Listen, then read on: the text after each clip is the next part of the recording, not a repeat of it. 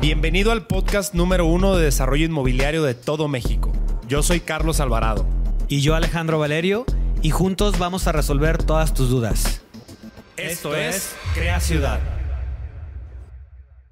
Bienvenidos a este primer capítulo del podcast Crea Ciudad. Hoy vamos a platicar, Alex y yo, respecto a cosas que luego nunca nadie te dice de cómo ser desarrollador inmobiliario o qué te pasan al ser desarrollador inmobiliario. ¿Qué opinas, Alex? ¿Cómo estás? Bien, bien, Carlos. Este, híjole, pues hay tantas cosas que no te dicen, ¿no?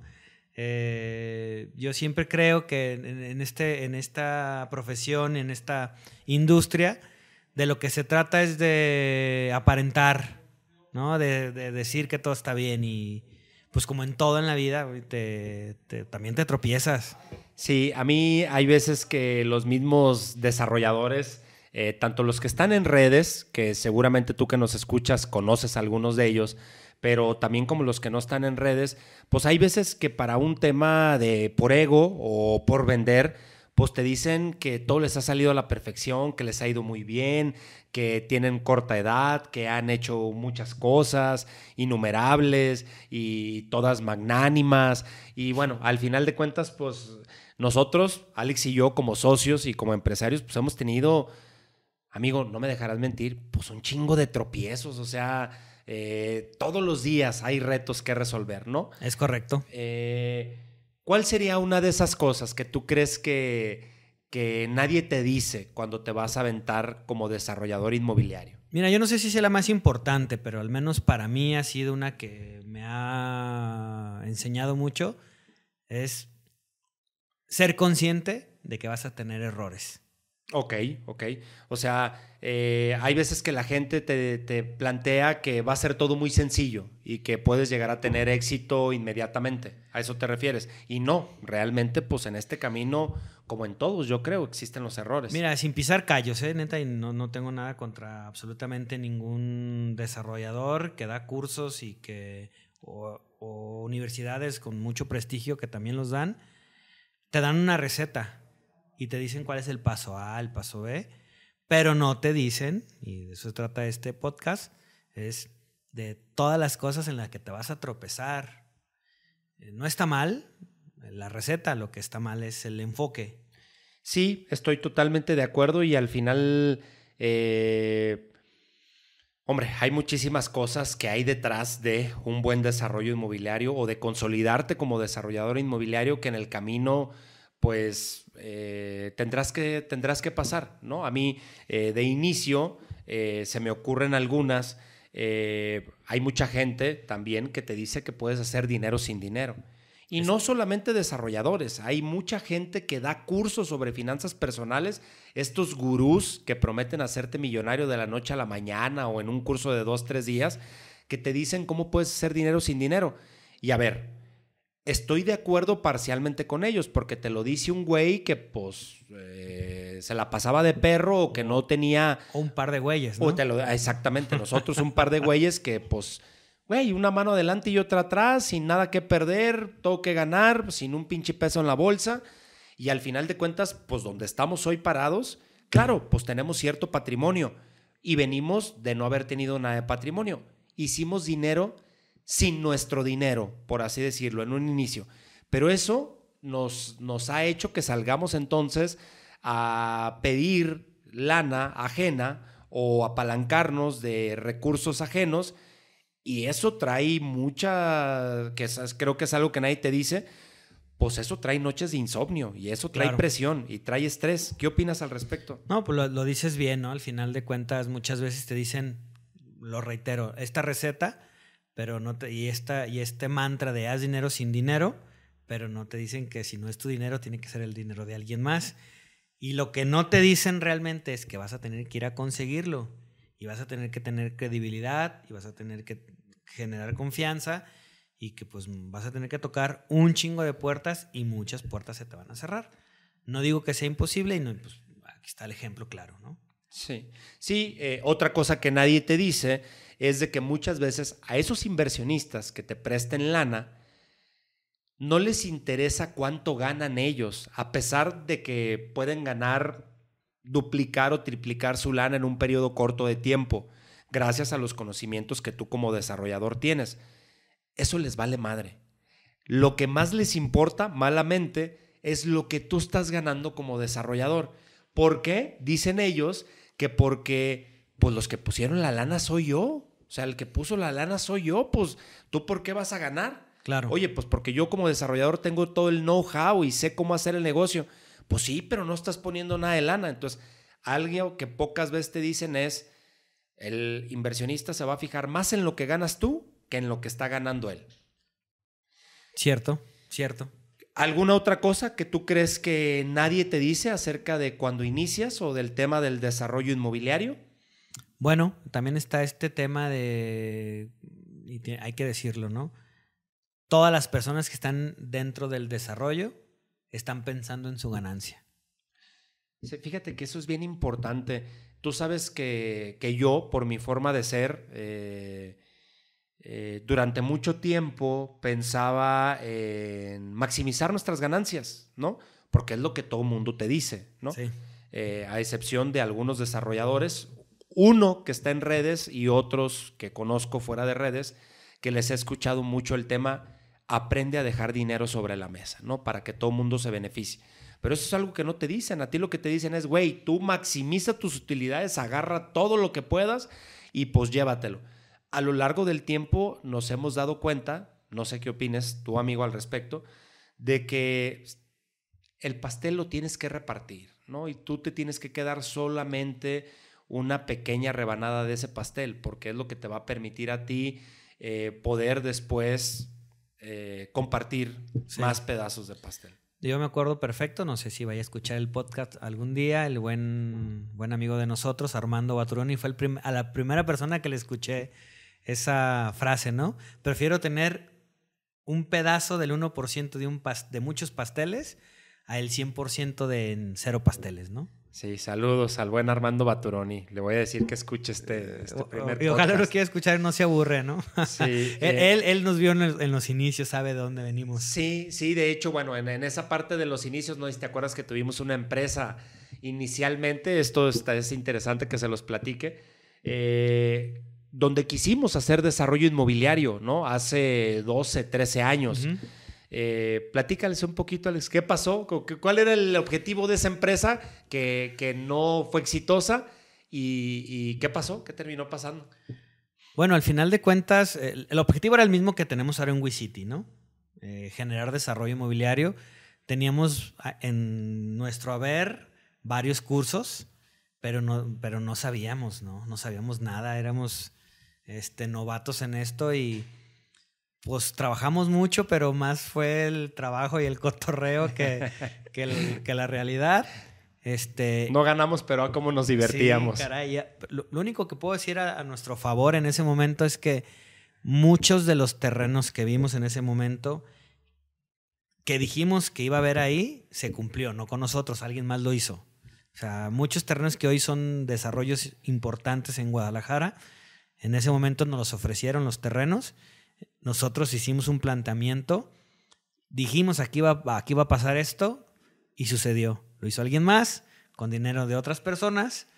Pero bueno, no estábamos tan errados. errados. Simplemente pues no teníamos la experiencia. Sí, fíjate que hace poquito escuché en una conferencia de Humberto Herrera, un cuate que se dedica a todo el tema de branding personal y este tipo de cosas, una frase que, me gustó mucho, que dice, allá afuera siempre va a haber un güey más pendejo que tú haciendo y logrando los sueños que tú también tienes. Y la única diferencia es que esa persona sí se, sí se atrevió, ¿no? Eh, no es el tema del capítulo de hoy, pero creo que en ese momento todavía nuestra hambre o nuestra, o quizás nuestros conocimientos, pero, pero no, no, no lo sé, todavía no eran los mismos que tuvimos, por ejemplo, en el 2016 cuando empezamos nuestro primer desarrollo. Platícame, Alex, un poquito de nuestro primer desarrollo, cómo fueron nuestros inicios y qué pasó ahí de cosas que pues muy pocas veces te dicen en el tema de, del, del, desarrollo inmobiliario. Mira, ese... ese me, Perdón, me acuerdo de varias. ¿eh? El tema de comisiones, me acuerdo del tema de impulsos procesales, me acuerdo de muchas cosas que incluso no sé si ese tema de los impulsos procesales los podemos tocar aquí o habrá que cortarlos. Pero bueno, Alex, mencionábamos estas cosas de, de tema de ventas, el tema de estafas, ¿no? Que incluso nos sucedió. Este, no vamos a decir nombres ni mucho menos, pero son cosas que suceden. Eh, cosas acertadas que siempre lo he dicho, tuvimos una gerencia de obra y eso a pesar de que creo yo que no nos fue tan bien en la experiencia con esa gerencia de obra, al final de cuentas el balance fue mejor tenerla que no haberla tenido. De acuerdo. Eh, pues mira, algo que ciertamente mm, es como una cuestión muy idílica esto del desarrollo inmobiliario, aparte de que está de moda, lo comentabas hace rato. Hace rato nos decía José Luis, un colaborador de aquí, que creo que el ITESO, ¿no? Para los que no son de Guadalajara, el ITESO es como la sucursal aquí en Guadalajara de la Universidad Iberoamericana. Creo que ya va a lanzar una carrera de desarrollo inmobiliario, ¿no? Lo, cual está bien. Qué tan ¿eh? de moda está. Lo cual está bien, digo, pero si, la, si una universidad como el ITESO, que yo respeto muchísimo, para eso estamos haciendo este podcast, para que nos escuchen y nos inviten de maestros. Pues estaría chido, ¿eh? No se crean. yo sí daría clases. Yo soy egresado de la Universidad de Guadalajara, pero tengo muchísimo. Carlos es egresado del ITESO, tiene conocimiento de causa, es una gran universidad. Em, muchas veces no te dicen en el desarrollo inmobiliario, a pesar de que sea moda, de que nosotros entramos a tal, aunque habíamos tomado muchos cursos, que fue una cuestión pues fortuita. No, no fue un tema que hayamos planeado de cero, al menos el primer proyecto que hicimos. Ya los demás sí. Pero ese en particular fue una cosa como, pues yo no quiero hablar en este momento de eso, pero fue una cosa casi providencial, ¿no? Fue algo que se alineó con el momento correcto, con las personas, vamos a decirlo así, correctas, eh, tanto el inversionista como el que nos trajo el negocio, como las personas que nos ayudaron a gestionar, pues como que todo se alineó y nosotros simplemente fuimos el, el motor para que esto se diera. Se tuvo sus, sus contratiempos, sus, sus, tropiezos, pero al final creo yo que el, que el score, al final de cuentas, el marcador fue positivo. Sí, fíjate que, como dices, creo fue algo pues muy eh, no un milagro porque teníamos cosas que sí, que sí desarrollábamos y que sí hacíamos en cuestión, sobre todo de temas administrativos. Pues teníamos conocimiento de la construcción, habíamos decidido nosotros no construir, sino más bien dedicarnos a la conceptualización del negocio y a la estructuración del mismo y del capital. Pero hombre, fue un proyecto de ventas, ingreso por ventas de 38 millones de pesos. De costo, 30 millones de pesos, ¿no? Sí. Y una utilidad de 8. Pero de esos costos de 30 millones de pesos, pues prácticamente se necesitaron 5 millones de pesos, ¿no? Ese fue la inversión promedio que el inversionista tuvo metido ahí. Digo, es muy bueno. Prácticamente lo que hizo fue eh, tener una ganancia, un retorno sobre su inversión de 160%. Y para haber nosotros gestionado y desarrollado un negocio así, pues la verdad que fue pues prácticamente un milagro, ¿no? Porque además creo que hicimos cosas muy buenas, pero como lo mencionaba hace ratito, tuvimos estafa por parte de un proveedor que nos dijo que ciertas cosas costaban un millón de pesos y al final de cuentas costaron 200 mil pesos y nos terminó estafando por 800 mil pesos.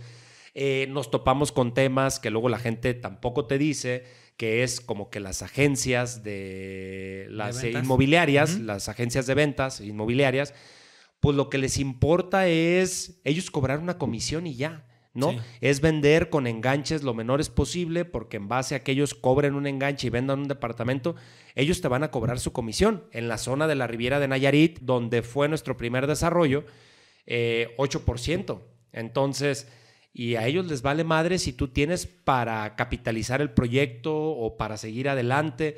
Esas son cosas que luego pues nadie te dice al respecto. Sí, y al final de cuentas, eh, a ver, no, no quiero decir que es un engaño como tal, pero por lo menos no es la verdad completa. Y es que ellos, eh, sin hablar mal, ¿eh? pues como dice, están buscando la comisión, entonces te, te, ponen ofertas en la mesa que, que por la misma, por el mismo desconocimiento aceptas, pero que luego dices, híjole, o sea, lo que quería era vender para... Sí las vi. Sí, o sea, sí. Y la verdad, hay que ser sinceros, un error que no te dicen, y es que en este caso cometimos, fue que dimos muy barato. Sí, sí, recuerdo que ese primer desarrollo se empezó a vender como pan caliente y vendimos yo creo que por lo menos un 20% por debajo del precio, por lo menos, ¿no? Entonces hubiera sido un proyecto que hubiera tenido, hubiera podido haber tenido mucho, mucho más rendimiento. Pero bueno, al final de cuentas hoy estamos aquí, después han venido algunos otros proyectos que lo que nadie te dice también es que tienes que tener una manera muy peculiar y muy profesional para poder estructurar el capital que vas a necesitar, ¿no? Todo mundo te lo dice, igual como decías amigo, en base a la receta, ah, mira, vas a estructurar de capital semilla, la primera lana que vas a utilizar, luego viene un tema de preventas, te vas a capitalizar por el tema de preventas. Y con eso, bueno, pues prácticamente sales adelante, ¿no? Yo me acuerdo desde la primera persona que habló, empezó a hablar de desarrollo inmobiliario en este país, en tema de redes sociales, eh, una persona de, que tiene una agencia de investigación de mercados, que hoy ya no está en esa agencia de investigación de mercados, decía, eh, a ver, consigues un arquitecto que te regale un proyecto o que se sume a riesgo contigo para un proyecto, consigues un inversionista que te compre los primeros dos o tres departamentos en Friends and Family para que le des un muy buen precio, consigues a alguien que te aporte un terreno, tú nada más pues prácticamente sacas eh, un poquito de capital tuyo, aunque la mayoría vendrá de ese que te compra Friends and Family y listo tan tan, el desarrollo inmobiliario está listo y, y 18 meses después, como si fuera un acto de magia, pues eso es lo que va a suceder. Y creo que no, al final de cuentas hay muchas trabas que te vas a ir encontrando en el camino, en la estructuración del capital y no sé tú qué otra cosa crees que luego se topan que nadie les dice. Pues mira, el, es que hay tantos temas que da para varios capítulos eh, y a lo mejor luego podríamos hacer el particular de los permisos, el particular de la estructuración del capital. Pero uno sumamente importante es las autoridades. Nadie te dice cómo, porque tampoco hay una receta para eso, pero híjole, es que hasta el partido que digo, y sin hablar mal de ningún político y de ningún partido, es que hasta el partido que esté en el poder en ese momento, en ese ayuntamiento, es lo que te van a pedir. Sí, sí, totalmente de acuerdo. Eh, algo que también quizá nadie te dice eh, es el tema de los incrementos de precio, qué tipo de contratos hacer, cómo hacerlo, este, si puedes tú o no suministrarle al contratista algunas cosas. Eh, algo que también quizá nadie te dice son las absorciones que tienes que manejar. Las absorciones, para tú que nos escuchas, si no lo conoces, es el número de unidades o departamentos o casas que vendes de manera mensual. Entonces, hombre, sin fin de cosas. Nadie te dice cómo ser empresario, ¿no? Creo que a ti y a mí en la escuela nos enseñaron a ser fantásticos arquitectos, que digo yo, para quizá para la universidad fue un fracaso, porque siempre lo he dicho, no he sido eh, nunca un, un, este, un gran arquitecto, pero, pero pues nadie me enseñó a ser empresario, lo tuvimos que hacer a base de golpes y de fregadazos, ¿no? Seguimos eh, aprendiendo.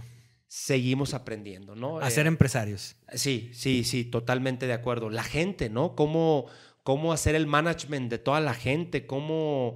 Eh, hay una frase de Henry Ford que es muy de la era industrial, que a mí no me gusta para nada, y él decía, él la decía, ¿no? Con su forma de ser que tenía, eh, decía que lo malo de que cuando contratas un par de manos para la línea de producción, desafortunadamente vienen con un corazón y con un cerebro, ¿no? Entonces, eh, te digo, me desagrada totalmente esa frase, pero, pero habla mucho de lo que sucede luego al interior de los, de los equipos de trabajo, de las empresas, ¿no? que, pues todo depende de cómo están en su casa, de cómo están con sus padres, con sus hijos, con sus parejas, de si chocaron ayer, este, no sé, o sea, todo depende de si tienen alguien enfermo y, es algo que también en el tema del desarrollo inmobiliario nadie te dice.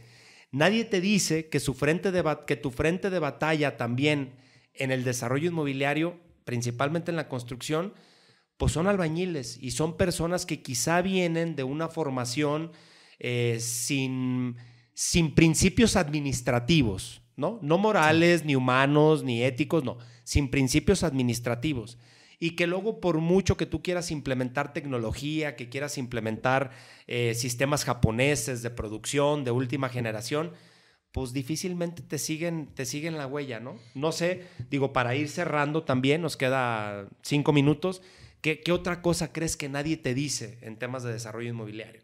Bueno, pues hay algo que al, menos a mí, ¿eh? no, no sé si en todos los desarrollos pase lo mismo, ni con todos los desarrolladores, pero en definitiva, este, este manejo de lo que, de qué considerar eh, importante dentro del desarrollo y qué no, ¿a qué me refiero?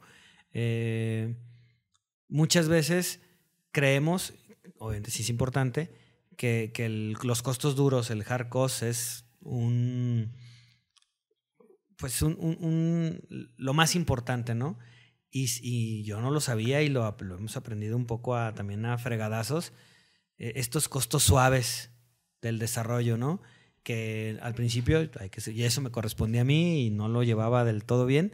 El control de administrativo de, de estos costos que te pueden sacar del, negocio, ¿no? Sí, para, para los que no sepan, el tema del hard cost o el costo duro es todo lo que tiene que ver con construcción y el tema del soft cost o costo suave es todo lo que tiene que ver con temas de gastos administrativos o de operación, ¿no? Como temas de permisos, marketing, branding, eh, estudios de mercado, estudio eh, de mecánica de suelos, gastos notariales, gastos legales, etcétera, etcétera. Y, como bien dices, Alex, nadie te dice que al igual que el hard cost, pero yo te diría incluso más, que el hard cost, lo que tienes que cuidar es el soft cost, porque ahí es donde se te puede directamente elevar sin que te des cuenta el costo de un proyecto. Que viene en la receta, ¿eh? O sea, sí viene en la receta. Lo que nos dicen es, ponle ojo, porque normalmente pues el grueso del costo está en el hard cost.